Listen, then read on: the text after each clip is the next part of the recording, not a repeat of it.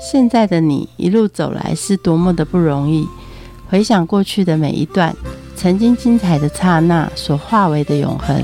你一贯的任性是前任宠坏你的，成就此刻美好的你是前任送给现任的祝福礼物吗？欢迎收听《谁教会我的一件事》，我是 Rico，我是贝大小姐。哎，Rico，你知道我们海洋占地球的百分之多少吗？七成哦，这么厉害哇！小学老师有教，是哈。但是我想问一下贝大小姐，那你觉得我们对海洋的关心有没有七成？应该有吧，那么爱吃海鲜，是没有错哈。其实我觉得我们台湾虽然四面环海，按理说我们是海洋国家，但是其实仔细来想想，我们好像都是透过海鲜，我们才认识我们的海洋。所以好像称我们自己是海鲜国家也不为过哦。大家知道，如果喜欢吃海鲜的人啊，其实我们多多少少都吃进了很多塑胶碎片进我们的肚子哦。不会吧？哎，我们问一下，你刚刚的那个塑胶管我都拿掉了。是啊，可是现在太多人，因为我们的塑胶又便宜又好用又耐用，所以大家每一天几乎都会用到我们的塑胶产品。大量的这样使用，然后大量的抛弃啊，这些塑胶产品很耐命哦，不是我们今天丢掉，它明天就消失了，它会在地球上活很长。猜猜看，你知道我们地球上活最长的塑胶产品——钓鱼线、尼龙绳，你知道尼龙绳可以活几年才会消失在我们地球上？三年。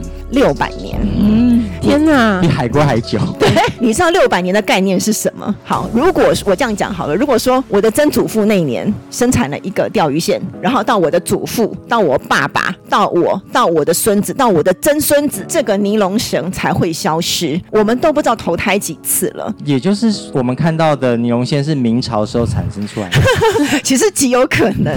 所以啊，不是明朝没有尼龙线啦，喂，所以它可以当传家宝哎，对。当时什么什么钻石很久远，什么一颗永流传没有哈？大家其实可以流传的是什么？尼龙线也很值得，而且它很便宜。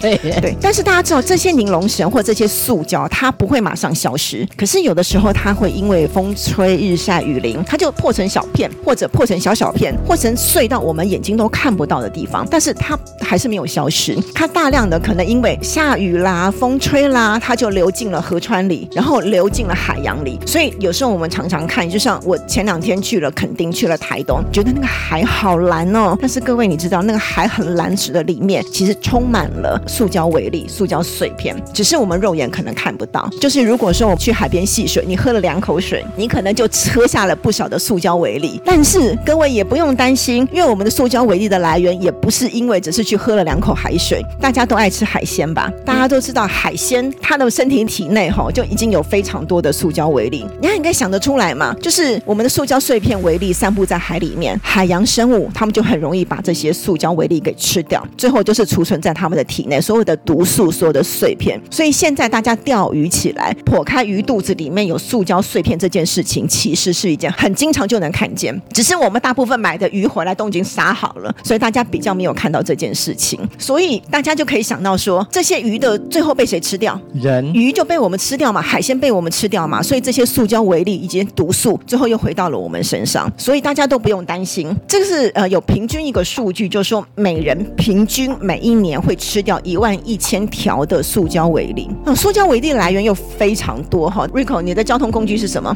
单车。单车。U-bike 听起来很环保，对不对？贝大小姐呢？也是啊。然后公车啊。公车嘛，大家知道这个单车或是公车，它的轮胎，或者是你开车或是汽车，那个轮胎是不是要定期换？为什么要定期换？因为它会被磨薄。大家有没有想到磨掉的那些轮胎去哪里了？柏油路上面不是吗？对，它没有消失，它一样就变成粉尘，然后也是风吹日晒雨淋进了水沟，进了河里，最后又流到了海洋。比如说，我们再这样讲好了，大家都会走在马路上，那个行人标线有没有？这地上的这些号志标线，需不需要每年都要重刷一次？要。为什么？因为它也是会被磨损，磨损的这些油漆呢，去哪了？一样也是变成粉尘，风吹日晒雨淋，最后都到了海洋去。所以最后都被我们吃掉了。对你别。别说你光洗衣服也是，Rico，你今天穿的是纯棉的吗？应该不是吧？应该都是有化学纤维的嘛，什么莱卡啦，这种弹性塑料啦，这种衣服每洗一次，它也会洗出不少的塑胶微粒，一样一排水之后流到河川，流到海洋，最后都是通通在鱼的肚子里。所以这些鱼以海鲜就是生态链来讲，我们就会请大家尽量少吃顶级生物链，就生物链的顶级生物，我们尽量少吃它。比如我们说鲨鱼好了，大家很多老人家就会觉得吃鱼翅吼是有面子的代表，但是大家知道，因为这些顶级食物链已经汇聚了我们人类制造的各式毒物精华呀，所以它的鱼翅里面的汞含量已经超过了标准。像日本跟德国的学者就会建议孕妇不要再吃鱼翅，因为它们里的汞金属含量会让这个胎儿影响。所以以前后我们都会说，哎，大家不要吃鱼翅啦，我们要爱护环境。现在我们会跟大家讲说，你一定要请你的仇人吃鱼翅。荒野保护协会的推广讲师深山英老师，我们要请公公婆婆吃鱼翅，那是对的啊。嗯，哦，这件事情就看大家怎么处理了。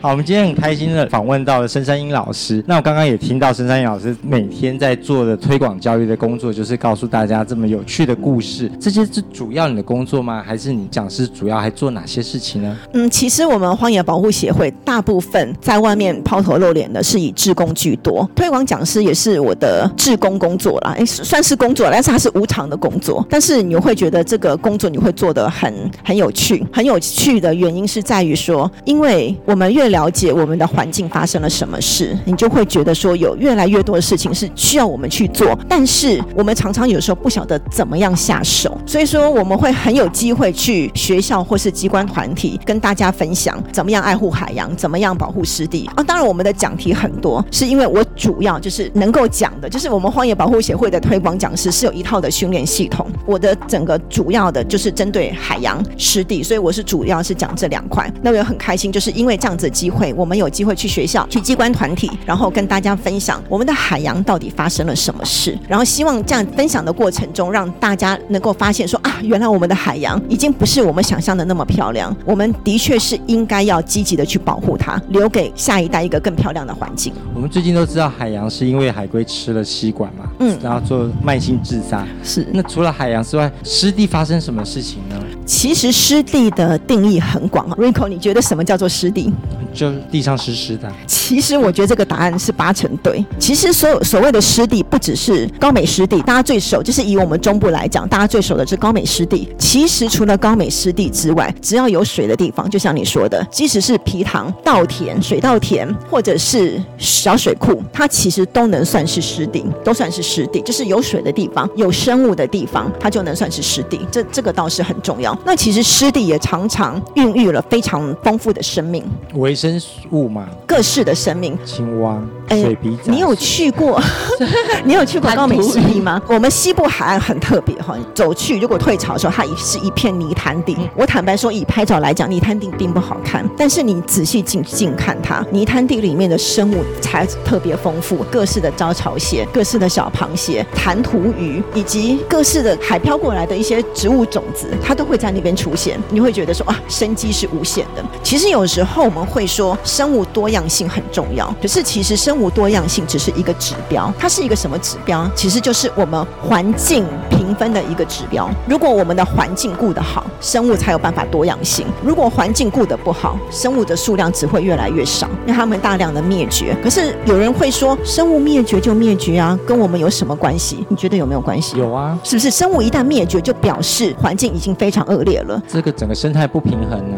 对，然后生态不平衡，最后影响的是谁？是我们人类。所以其实我们有有的时候，大家都会说：“哎呀，你们保护什么环境啦？”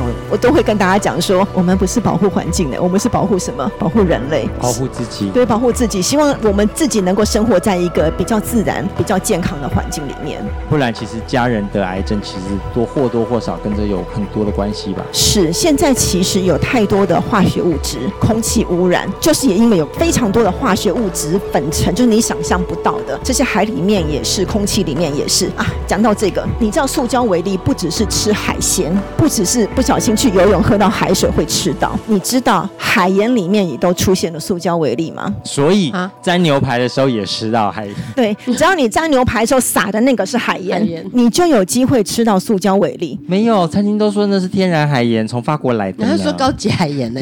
哪里来的海盐都一样。大家知道大海其实是相通的，再加上不只是亚洲这么爱。爱丢垃圾。其实全球的地方因为塑胶便宜、好用、耐用，不管是工业、医疗，塑胶的贡献都非常大。所以说，塑胶为例已经是所有海洋的共通问题。可是海洋有海流啊，它就把它飘散打掉，然后日日照雨没了。才没有那么快呢。然后大家就知道海盐怎么制作，就是引海水晒干嘛。对所以当你海水过程中，这些塑胶微粒就一起来了。好，那有人就说没关系，我不吃海盐，我是盐盐可以吧？盐的种类这么多，好，真的是很抱歉，因为这些塑胶粉尘会随风飘散，所以它是也会在陆地沉积，所以盐盐里面一样会有塑胶微粒。所以我们很想跟大家分享的是，重点不是吃什么盐，而是我们怎么样让塑胶微粒不要再这样子大量的散播在我们的空气中，散播在我们的生活中，其实才是重点。那你说到了，我们生活中要如何减少这些塑胶微粒，或是减少垃圾产出呢？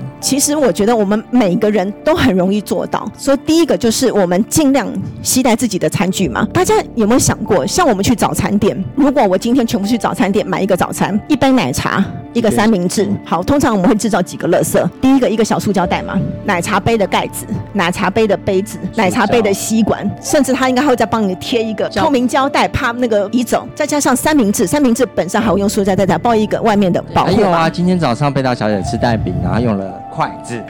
对，还有 筷子跟筷套，跟那个塑胶筷套。所以其实你可以想象，一个人光一餐就可能可以制造十几样垃圾。那大家都会觉得说，才十几样没什么嘛。可是大家知道，每天有多少人外食吃早餐？我一个人就算只只制造十个好了，只制造十个，那十个人呢就是一百个。那每天可能有几十万人是在外面吃早餐，全球的人那就更说不定了。而且还有中餐，还有下午茶，还有晚餐，还有宵夜。哦，贝大小昨天喝了三杯手摇茶，来告状 手摇茶哦，对不起，海洋，其实手摇茶是没有罪啊，我是觉得很多时候是因为方便。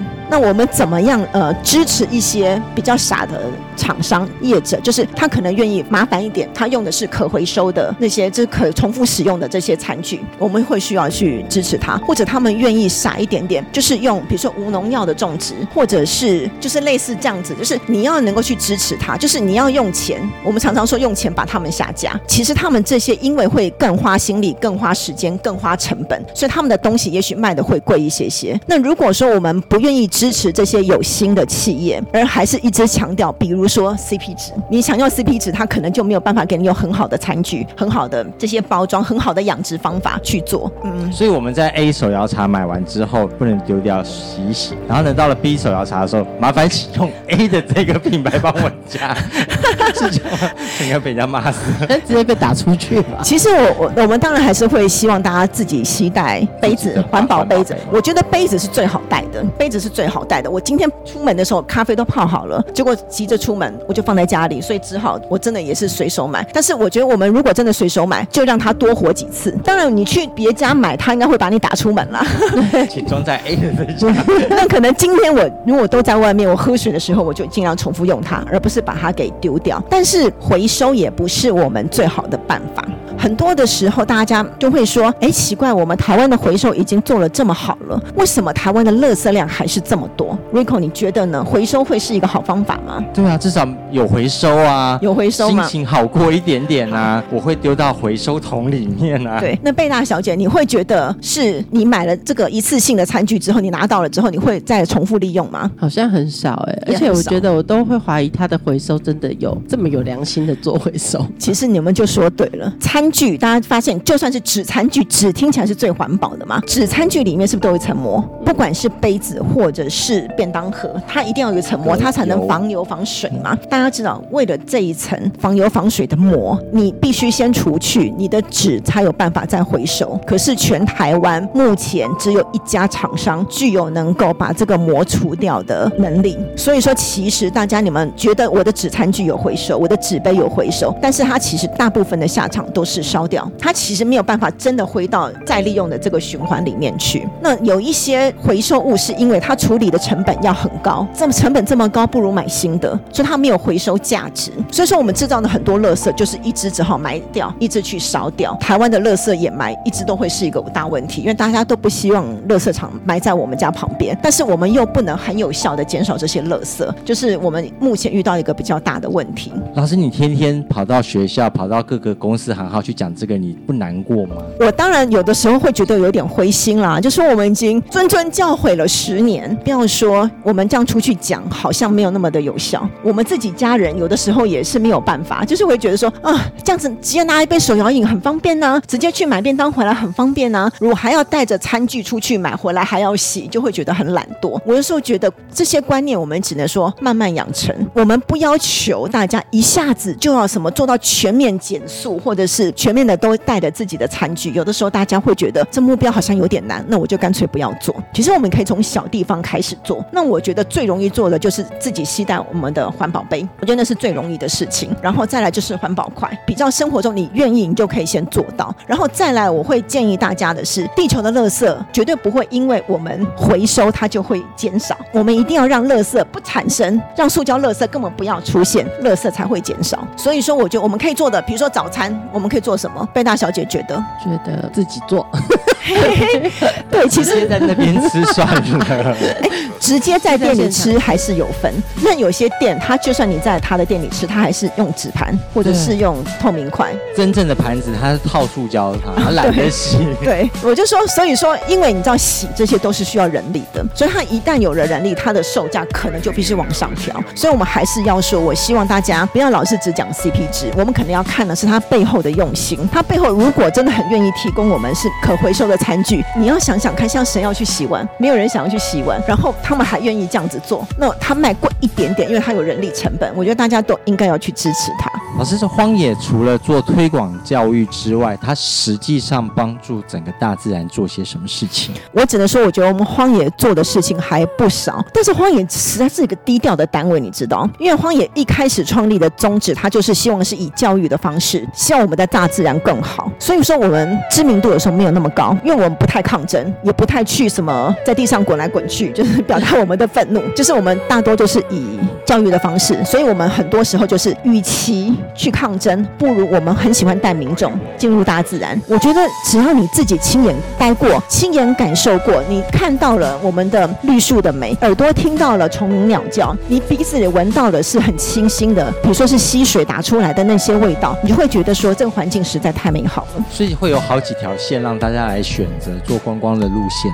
嗯，其实我们不是做观光，我们做的算是教育、体验教育，就是我们会，嗯，像我们的解说组，每一年都会办一些定点的体验观察。比如说我是雾峰组的，我会带大家到雾峰统林，我们常年观察的这个点，让民众知道说雾峰统林它的这条溪流的美，它旁边的生态，它发现的一些什么虫子、一些生物、一些鸟。我突然想到一件事，有一次我们是我们荒野自己解说员去做定点观察的时候，溪畔跑出来了一条赤尾青竹丝。一般民众要是看到赤尾青竹丝会怎么样？吓死了！直接打死。啊，好可怕！不是吓死，就会觉得赶快把它打死，对不对？可是你知道荒野的解说员就很神奇，有人说这里有一位刺猬青竹丝，然后他说在哪里？然后就一群人带着相机冲过来。我突然觉得那位青竹丝很可怜。他应该也吓死了。他应该吓死，他好端端的摆在河床上晒太阳，突然一群人对他冲过来，然后就一直对他咔嚓咔嚓猛拍，他应该就吓死了。这就是我们我觉得荒野希望让大家知道说，其实生物所有的地球上的生物跟人类其实是平等的。可是我觉得我们人类常常以我们的角度觉得说，哎呦，这个河川地有没有怎么那么多杂草啊？这样子太乱了，不行，我们要不什么水泥化？我们通通给它水泥化，给它放一些呃花灯，放一些什么展览品在那边，哇，布置起来是不是就很漂亮？这是人的思维，人的思维就是恨不得把这些自然物都变成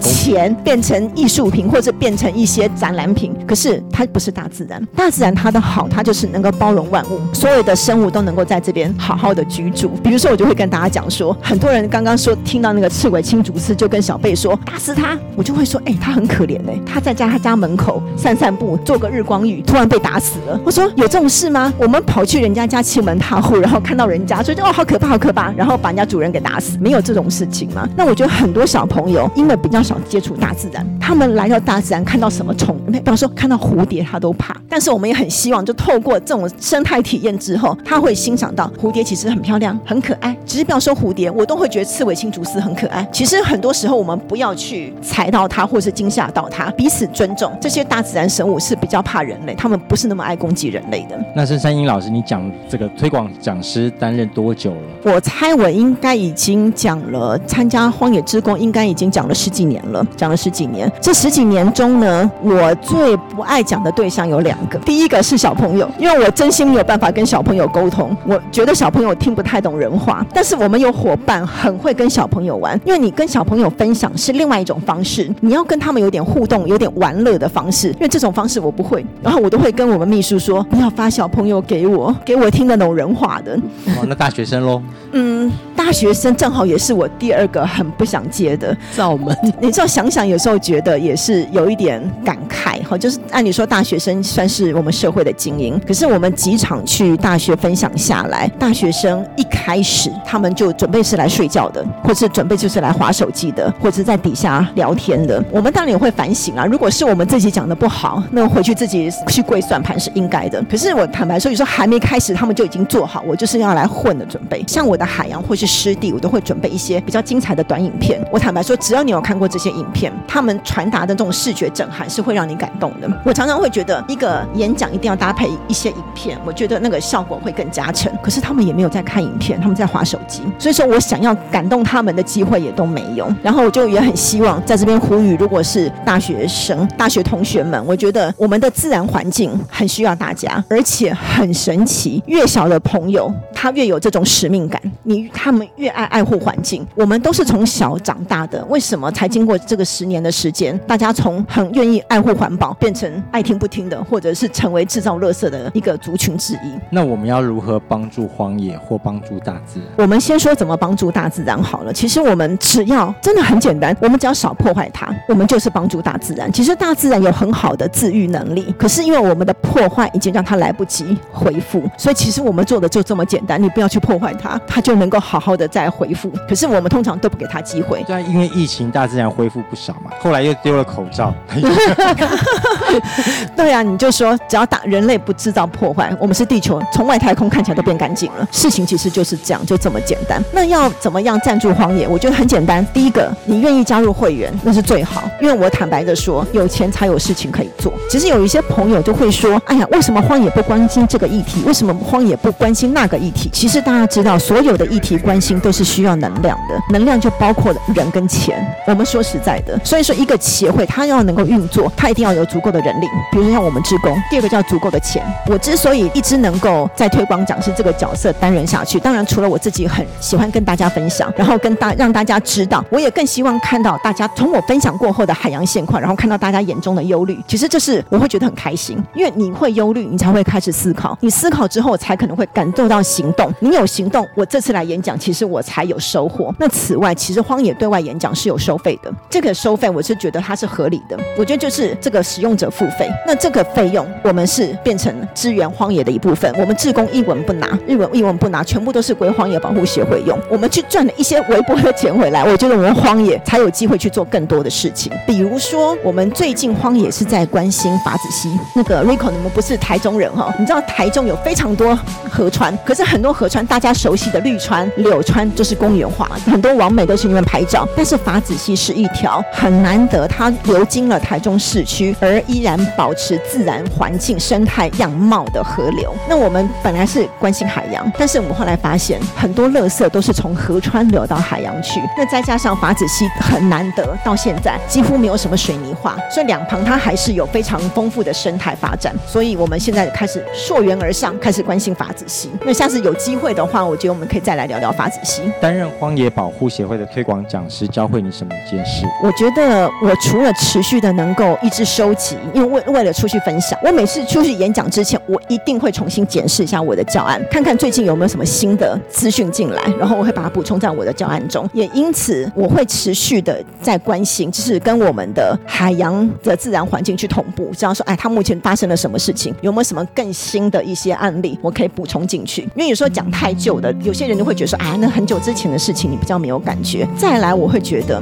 刚开始我出去分享的时候，我只想把我的演讲讲好。可是你知道，演讲讲好是我自己表现的好，可是底下的人到底有没有受到感动，有没有把大家引进这个情境，然后让大家去行动？我后来才发现说，不是我自己觉得我这一场好像，嗯，我把我的讲稿百分之百的讲出来，很顺的讲出来，我就是一个好演讲。后来发现不是，我们要的是感动底下的听众。唤起行动。对，你要有感动，你才会有行动，这才是我们出去的意义。然后想觉得想说，哦，推广讲师教会我最大的一件事情就是，第一个我可以持续跟我的自然保持节奏，跟我们的环境保护保持节奏。第二个就是我越来越知道说，我们可以怎么样分享，让底下人唤起关心。因为很多人听到环保演讲就会觉得什么，哎呦，你又是老调重弹，老是在那边老生常谈，然后一直在说教，大家就不想来听。我们要的当然不是这个，说教当然容易，可是我们要的是怎么样能够跟观众。我们底下听众连接起来，这才是我们要的。那我觉得这是我从推广讲师十几年以来，我觉得是学到最大的事情。谢谢，谢谢。节目的最后，我们一起来听陈建年带来的《海洋》。我们下次见，拜拜。